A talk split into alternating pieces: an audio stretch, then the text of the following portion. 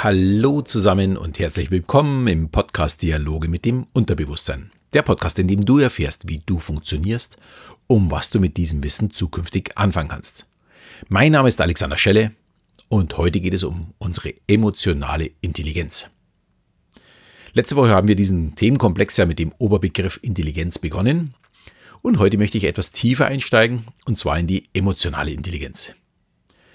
Ja, ich bekomme schon seit seitdem ich eigentlich Shows mache, immer wieder die Fragen dazu, dieser berufliche Kontext Mitarbeiterführung oder sogar noch häufiger Bewerbungsgespräche. Viele Chefs haben einfach das Gefühl, dass sie immer wieder auf das falsche Pferd setzen und sie rückblickend ja, den falschen Bewerber bzw. die falsche Bewerberin genommen haben. Und ich muss mal gleich dazu sagen, leider gibt es dafür keine, ja, keine Antwort als Patentrezept. Menschen zu verstehen, ihre Motive und Wünsche zu erkennen und die passenden Bewerber zu nehmen, ist eine ganz, ganz schwierige Aufgabe und oftmals auch ein kleines Lotteriespiel. Nämlich dann nämlich, wenn ich mich nicht für den qualifiziertesten entscheide, sondern auf meinen Bauch höre und auf ja vielleicht nicht gleich sichtbare Werte setze. Da ich selbst bei vielen Einstellungsgesprächen dabei war, weiß ich, wovon ich spreche und ich werde am Ende noch eine kleine Geschichte dazu erzählen, die zeigt, wie unterschiedlich die verschiedenen Bewerber ja ankommen können. Aber schauen wir jetzt erstmal auf die emotionale Intelligenz ja, und betrachten wir das mal ein bisschen genauer. Den Ursprung und die ersten Gedanken dazu ja, gehen so ziemlich genau 100 Jahre zurück.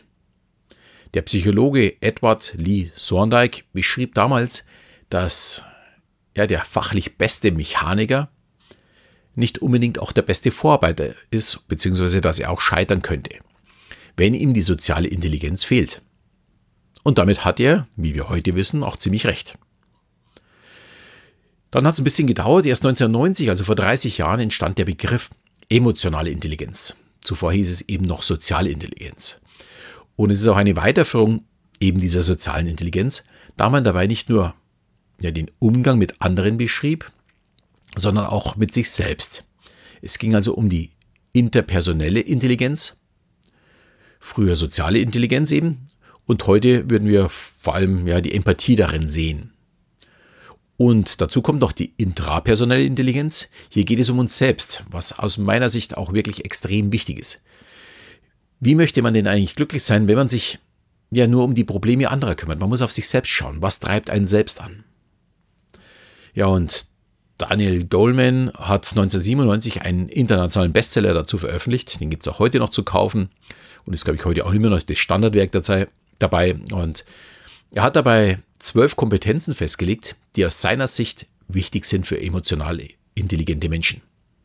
Natürlich gab es dazu in der Wissenschaft äh, wieder Diskussion, aber das ist aus meiner Sicht total vernachlässigbar, da die Fähigkeiten aus meiner Sicht alle Sinn machen und wir es ja einfach nur praktisch anwenden müssen und möchten und ja nicht die Theorie dazu analysieren wollen. Da bin ich, glaube ich, der falsche Mann dafür. Für mich ist wirklich die Praxis das Entscheidende. Wir möchten ja damit arbeiten. Aber schauen wir uns mal diese Kompetenzen nach Goldman äh, mal genauer an. Und jeder kann selbst so ein bisschen sehen, wo er meint, wo er schon gut ist und wo vielleicht noch Handlungsbedarf besteht. Also erstens, die emotionale Selbstwahrnehmung. Kenne ich meine eigenen Emotionen und Gefühle und die Wirkung meiner Handlungen auf meine Umgebung? Bin ich mir meiner Stärken und Schwächen bewusst? Dies sind so die entscheidenden Fragen, um sich seiner selbst bewusst zu sein und somit entscheidend für emotionale Intelligenz. Ich habe es vorher schon gesagt, ich sehe das auch als sehr, sehr wichtig an, denn man kann nicht immer nur auf die anderen schauen, sondern es ist auch unheimlich wichtig, auf sich selbst zu schauen. Das wäre dann schon der Punkt 2, das wäre die Empathie. Wie leicht fällt es mir denn, mich in andere Personen hineinzuversetzen? Und ja, vor allem mit ihnen angemessen zu agieren. Empathie ist sicherlich der Schlüssel, um Vertrauen aufzubauen, um Sympathien zu gewinnen, Konflikte zu lösen und ja, zusammengefasst ist es einfach nichts anderes, als besser zu kommunizieren. Also Empathie ist auch ganz, ganz wichtiger Punkt. Das dritte bezeichnet sich als Organisationsbewusstsein. Da geht es um Teams. Also verstehe ich, wie ein Team oder eine Gruppe funktioniert. Wer ist denn das Alpha-Tier? Wer kann mein Unterstützer sein? In welcher Rolle finde ich mich selbst innerhalb der Gruppe? Oder bin ich ein Außenstehender dieser Gruppe? Ja, das ist ein ganz, ganz wichtiges Element, um den eigenen Platz in der Gruppe eben zu verstehen und Möglichkeiten zu finden, diesen ja bei Bedarf zu verändern, wenn ich einen anderen Platz benötige. Für mich ist das zum Beispiel immer ganz, ganz wichtig, wenn ich meine Show vor Firmen abspiele. Ich muss immer sehr, sehr schnell entdecken, äh, welche Rollen gibt es innerhalb des Teams und wirklich schnell erkennen, äh, wer zum Beispiel ist das Alpha-Tier, also der Anführer der Gruppe, um dass ich den für mich gewinnen kann und somit für mich arbeiten äh, lasse. Weil wenn es dem gefällt, gefällt es auch allen anderen. Wenn ich das Alpha-Tier gegen mich aufbringe, dann wird es schwer, die anderen für mich zu gewinnen. Also es ist ein ganz, ganz wichtiger Punkt, äh, dieses Verständnis zu bekommen. Dann viertens, das ist der Optimismus. Sehe ich Probleme oder sehe ich die Lösungen? Bin ich das Problem oder bin ich die Lösung? Emotional intelligente Menschen haben einen positiven Blick auf die Welt und sehen eher die Chancen und nicht so sehr die Hürden im Leben. Auch, glaube ich, sehr, sehr wichtig, sollte auch für nicht emotional intelligente Menschen ganz wichtig sein. Dann fünftens die Leistungsorientierung. Vergleiche ich meine Leistung mit den Besten oder gebe ich mich mit Mittelmaß zufrieden? Emotional intelligente Menschen orientieren sich vor allem an hohen Standards und möchten vor allem stetig wachsen und besser werden. Das ist eine Diskussion, die ich ja früher sehr häufig mit meinen Töchtern hatte. Die haben, wie vermutlich die meisten Kinder, gerne erzählt, wie alles schlechter bei der Schulaufgabe war und nicht gerade, wer besser ist. Aber um weiterzukommen, muss ich einfach nach oben schauen und nicht nach unten. Und ja, mittlerweile haben das meine Kinder auch begriffen und ja, die vergleichen sich mittlerweile auch tatsächlich mit den Besseren, um eben auch dorthin zu kommen, wo die anderen sind. Das sehe ich als den absolut richtigen Weg an. Dann sechstens, das ist die Anpassungsfähigkeit. Fühle ich mich auch in neue Umgebung wohl oder benötige ich etwas, ja, ein bisschen länger, bis ich mit einer neuen Situation umgehen kann? Wenn es mir leicht fällt, mich auf neue Situationen einzulassen, neue Anforderungen als Herausforderung zu betrachten und neue Menschen eher ja, Neugierde als Angst in mir wecken, dann bin ich sehr anpassungsfähig. Hier finde ich zum Beispiel den Blick auf den Fußball wieder ganz spannend. Äh, war jetzt gerade erst das Ende der Wechselperiode und es gibt einfach Spieler, die müssen erst ganz langsam im Verein ankommen und sie werden dann so nach und nach stärker. Meistens noch gar nicht im ersten Jahr. Und dann wiederum gibt es Spieler, die sind ab dem ersten Spiel voll da. Die kann man bringen in eine neue Mannschaft und sind sofort voll da. Bei denen sieht man aber dann oftmals, ja, dass sie dann in der zweiten Saisonhälfte oder in der zweiten Saison nicht mehr ganz so stark sind. Die Euphorie von etwas Neuen entdecken also tatsächlich hier äh, ja, das Befruchtete, die ist einfach dann nicht mehr da. Und es wird alles zum Alltag. Und Gewohnheit ist für solche Menschen oftmals eine Last. Die brauchen neue Reize. Und ja, das ist ganz, ganz spannend, dass es auch da äh, von außen sehr, sehr gut zu beobachten ist. Wer tickt da äh, wie? Äh, kann ich übrigens nur jedem empfehlen, auch dieses immer so ein bisschen in seinem Bereich zu schauen. Wie ticken denn einfach die Leute? Gut, siebtens ist dann die emotionale Selbstkontrolle. Wie sehr habe ich mich selbst in schwierigen Situationen unter Kontrolle? Eben irgendwie sofort richtig zu reagieren oder schnell wieder einen kühlen Kopf zu bewahren, auch wenn der Kopf gerade richtig heiß gelaufen ist. Ähm, und diesen kühlen Kopf bewahren, das ist unheimlich wichtig, um sich selbst und die Umgebung eben zu kontrollieren, um selbst zu bestimmen, in welche Richtung das es geht. Wenn ich diesen ja, heißen Kopf habe und nur ja, reagiere auf das, wie ich eher nicht reagieren soll oder wie ich nicht agieren soll, dann ist es unheimlich schwer. Für mich ist das ein ganz, ganz wichtiges Thema. Ja, da kann man vielleicht mal ein bisschen zurückdenken. Was passiert eigentlich, wenn es im Busch raschelt? Sitzt jetzt da der Säbelzahntiger? Was mache ich jetzt? Angriff, Flucht oder vielleicht auch Totstellen? Und auch wenn es heute keine Säbelzahntiger mehr gibt, den Prozess gibt es immer noch. Wenn mich mein Chef oder Kollegen angreifen und der Kunde oder äh, der Kunde unzufrieden ist und ich eine Beschwerde bekomme, hier richtig reagieren zu können, ist oftmals der Schlüssel für eine weitere Chance und um auch voranzukommen. Ich muss gestehen, ich habe meine besten Deals oftmals aufgrund ja, von Problemen, von Herausforderungen gemacht, wo ich angegriffen worden bin und richtig reagiert habe und daraus dann mehr gemacht habe, als wie es vorher äh, ausgesehen hat. Dann achtens, die inspirierende Führung. Fällt es mir leicht, Menschen mit meinen Ideen zu begeistern und sie dann natürlich letztendlich für mich zu gewinnen. Es ist sehr, sehr wichtig, nicht nur andere zu führen, sondern sie vor allem zu inspirieren und mehr aus ihnen rauszuholen, als sie selbst glauben, was in ihnen steckt. So wie es früher im, Groß, im Grunde die ganz großen Feldherren geschafft haben, ihre Truppen hinter sich zu bekommen, machen es heute die besten Trainer. Ich habe Jürgen Klopp niemals persönlich äh, getroffen. Aber ich sehe auf dem Platz, wie seine Mannschaft für ihn auf dem Platz kämpft. Er muss also verdammt gut führen äh, und seine Mannschaft für sich gewinnen, dass er sich wirklich so dermaßen aufopfert für ihren Trainer. Das hat man, glaube ich, auch am Ende von seiner Dortmund-Zeit gesehen. Die Spieler waren mehr oder weniger platt, weil er sie ständig überfordert hat über viele Jahre. Die waren einfach nicht mehr in der Lage, ihm weiter zu folgen, äh, weil er mehr aus ihnen rausgeholt hat, als wie was überhaupt in ihnen steckt. Ähm, das muss ich ganz ehrlich sagen, auch als Nicht-Dortmund-Fan, ja, mich das schon immer begeistert, was der aus diesen Jungs rausgeholt hat. Und man hat es ja auch danach gesehen, dass andere Trainer im Grunde genommen das nicht aus ihnen rausholen konnten. Dann neuntens ist das Teamwork. Wie leicht fällt mir die Zusammenarbeit im Team? Kann ich ein Team führen und Aufgaben so verteilen, dass das ganze Team mir folgt? Aber es geht nicht nur ums Führen eines Teams, sondern auch, wie ich mich in einem Team integriere und mich auch mal zurücknehmen kann. Ich bin nicht immer nur der Boss. Manchmal können äh, andere Leute einfach was besser. Und da muss man sich auch zurücknehmen können. Und Teamwork bedeutet daher für mich vor allem, die Wünsche, Motive und Interessen der anderen Teammitglieder zu verstehen. Dann kann ich auch deren Engagement und deren Rolle im Team auch viel besser verstehen und vor allem auch akzeptieren. Denn im Teams haben nur selten alle Mitglieder die gleichen Motive. Manche möchten ja vielleicht etwas Zusätzliches erreichen, also noch mehr Wert rausholen. Und manche möchten einfach nur ihren Beitrag dazu leisten, sind aber im Großen und Ganzen gar nicht wirklich interessiert an der Teamarbeit, sondern möchten einfach nur einen Beitrag leisten und die anderen sollen dann einfach mal dieses so mit reinbringen, äh, was sie dazu bringen.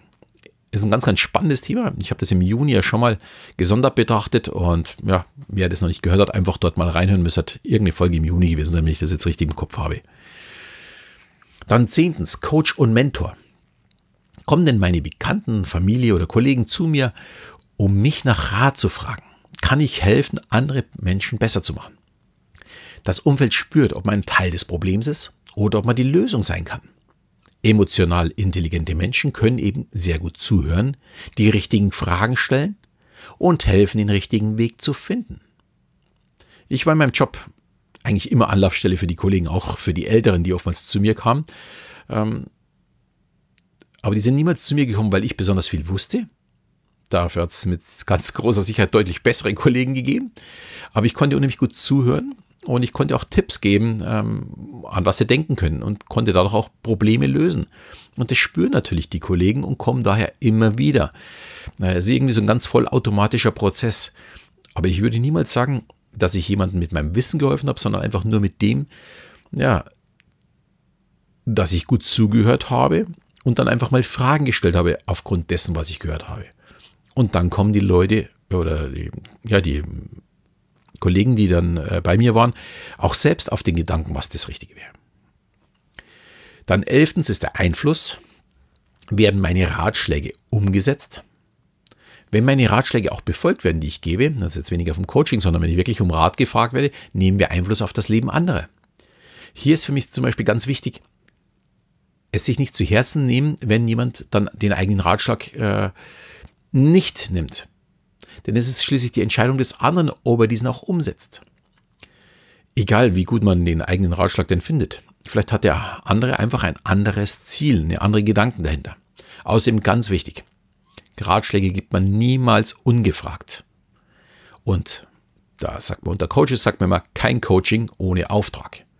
Und das kann ich auch wirklich nur unterstreichen. Ich bin da selbst sehr, sehr anfällig, weil mir eigentlich immer sehr, sehr viel einfällt, wenn es gerade so ums Kreative geht, wenn es ums Brainstorming geht. Ich platze da immer so mehr aus mir raus, anstatt dass ich mich zurücknehme. Also vielleicht heute nicht mehr ganz so, aber vor 10, 15, 20 Jahren war das noch ein bisschen anders. Und ich habe dann wirklich Gas gegeben und ja, das ist nicht immer das Beste, muss man ganz klar sagen. Also deswegen äh, hier wirklich mehr auf sich achten und meine Fehler nicht machen, sondern wirklich kein Coaching ohne Auftrag sorgt dann auch dafür, dass man auch nicht enttäuscht ist, wenn es der andere nicht umsetzt. Und zwölftens und letztens ist das Konfliktmanagement. Wie leicht fällt es mir, den Konflikte zu lösen? Ja, auch für unterschiedliche Meinungen und Auseinandersetzungen benötigt man schließlich Lösungen zur, ja, zur Zufriedenheit aller Beteiligten. Und hierbei ist es vor allem wichtig, auch die Perspektive des anderen zu verstehen und zu akzeptieren. Eins ist klar, nicht jeder Konflikt ist lösbar, indem das beide Seiten ihren Willen durchgesetzt haben. Das funktioniert einfach nicht. Und ganz häufig ist auch ein Kompromiss nicht wirklich die Lösung. Wenn der eine in die Berge will, der andere ins Meer, äh, ist nicht die Lösung, irgendwo in der Mitte von Deutschland sich zu treffen. Eine Lösung wäre, hm, keine Ahnung, ein Jahr das, ein Jahr das. Also Kompromisse sind nicht immer die Lösung. Und für mich ist es ganz wichtig, die Perspektive zu wechseln, um ja seinen Gegenüber zu verstehen. Ich komme da immer wieder drauf, einfach sich mal in den anderen hineinzusetzen. Warum und wieso denkt er eigentlich so? Und wenn ich dann verstehe, wie der Gegenüber tickt und warum er so tickt, dann ist es vielleicht auch ein bisschen einfacher, die Meinung des anderen zu verstehen.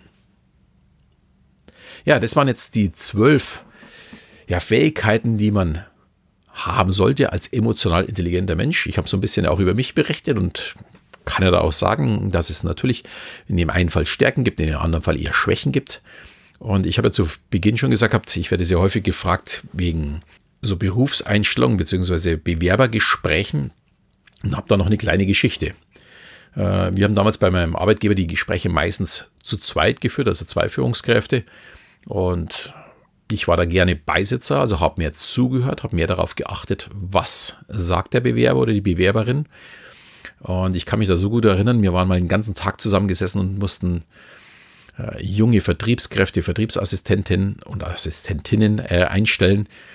Und da wird man natürlich auch müde und jedes Gespräch dauert ein bisschen und man kriegt ja oftmals dieselben Antworten, das ist ein bisschen träge. Und so ganz zum Schluss kam eine junge Dame, die kam nicht aus unserer Region, die hat sich aus einer anderen Region beworben gehabt. Die kam schon irgendwie so ein bisschen durcheinander, war wirklich ein bisschen chaotisch, äh, sympathisch, chaotisch, ja, hat dann unheimlich viel von sich erzählt und man hat sofort gemerkt, äh, die macht uns hier nichts vor, die ist genauso, wie sie jetzt gerade erzählt. Also die gehörte eher zu der Kategorie Chaot. Ich glaube, sie hat in der Tiefgarage geparkt, hat dann erzählt, sie kam aus der Tiefgarage nicht raus, weil da braucht man eine Karte dafür, dass man an der Schnur ziehen könnte, dass man rausfahren kann. Daran hat sie damals nicht gedacht. Ich glaube, einen Kaffee hat sie sich auch noch drüber geschüttet. Also sie musste sich dann auch in der Tiefgarage umziehen. Äh, war nicht das einzige Mal, wo ich sie erlebt habe, dass sie sich einen Kaffee drüber schüttet. Die war so ein bisschen chaotisch, aber unheimlich äh, sympathisch. Und wir haben dieses Gespräch geführt und am Ende des Gesprächs haben wir uns verabschiedet. Und das Lustige war, mit dem Kollegen, wo ich das zusammen gemacht habe, der war so, hm, ich glaube, so 10, 12 Jahre älter als ich oder vielleicht auch 15 Jahre, irgendwie sowas. Bei ihm stand sofort, nee, braucht er nicht. Also die möchte er auf gar keinen Fall haben. Und bei mir war das im Grunde genommen das Highlight des Tages, weil ich gesehen habe, die hat hier nichts geschauspielert. Wir haben ja schließlich für einen Vertrieb gesucht. Und ich habe gesagt, unbedingt. Äh, wir haben das Gespräch allerdings für einen anderen Vertriebsleiter geführt gehabt. Und wir haben dann dem ganz fair gesagt, was unsere Meinung dazu ist und haben ihm dann die Möglichkeit gegeben, selbst darüber nachzudenken. Und natürlich hatte der Kollege recht mit dem, dass er gesagt hat, die ist mir zu chaotisch, die ist mir zu anstrengend. Und ich habe dann zu dem Kollegen auch, also zu dem, der sie genommen hat, dann auch gesagt, ja, die ist anstrengend, mit der wirst du ein bisschen Arbeit haben. Aber sie ist vom Potenzial, was du aus ihr machen kannst, riesig. Äh, die geht so auf die Menschen zu, die kann Stories erzählen. Also die hat uns in dieser kurzen Zeit, ich weiß gar nicht mehr, dreiviertel Stunde, Stunde, wo wir da zusammengesessen sind, äh, unheimlich viele Stories erzählt, die überhaupt nichts mit dem Job zu tun gehabt haben, äh, sondern eher mit dem, was sie wieder irgendwo nicht ganz so clever gemacht hat. Ähm, hat da auch nichts verborgen. Und dieses Storytelling, das muss dir so ein bisschen ins Fleisch und Blut übergehen. Und mich hat das wirklich begeistert. Mein Bauch hat gesagt, die musst du haben. Und die wurde dann auch genommen von dem Kollegen. Und ja, die war auch während der Zeit, glaube ich, eine von den anstrengendsten. Aber ich glaube, sie hat auch vom Potenzial her, war die mit Sicherheit auch eine von den größten. Und da ist auch unheimlich spannend. Der Kollege, mit dem ich das zusammen gemacht habe, wenn man sich dem sein Thema, also es war auch ein Vertriebsleiter, äh, angeschaut hat, dem seine Mitarbeiter waren eher alle stille, eher zurückhaltende, sehr ja, die haben eher alles in Excel-Tabellen abgelegt, als wir auf dem wilden Haufen auf dem äh, Tisch. Die waren eher ruhig, eher still, aber das war für mich nicht Vertrieb. Das war unheimlich spannend zu beobachten, dass wir da so komplett anders sind. Also wir haben uns, glaube ich, sehr, sehr gut ergänzt, sehr gut verstanden, aber hatten da schon erheblich unterschiedliche Meinungen. Und ich würde auch sagen, er wäre mit ihr nicht glücklich geworden denn du brauchst dieses Gefühl dafür, dass du den auch hinbekommst. Und dieses Anstrengende, ja, das hat sich auch herausgestellt, dass er ein bisschen anstrengend ist, dass ihre Forderung vielleicht höher ist als wie bei den anderen. Aber dafür hat sie auch mehr Gas gegeben und hatte auch wirklich einen Spaß dran. Also ich fand das ganz, ganz toll. Mir hat das unheimlich viel Spaß gemacht, das dann auch zu beobachten. Ich war dann, glaube ich, noch so eineinhalb Jahre ungefähr da und konnte ja natürlich sehen, wie sich denn diejenigen, die wir eingestellt haben, auch entwickelt haben, was daraus geworden ist.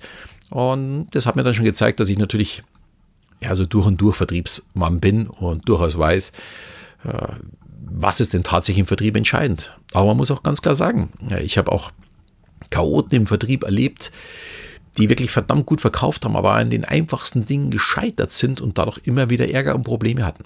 Also deswegen kann man dieses alles nicht immer so eins zu eins sagen, was daraus wird. Und deswegen gibt es auch eben kein Patentrezept für den Vertrieb, sondern man muss wirklich schauen oder überhaupt beim Einstellung, beim, beim Einstellungsgespräch, sondern man muss wirklich immer schauen, was ist mir in dem Moment wichtig und vielleicht auch diese Punkte aufschreiben.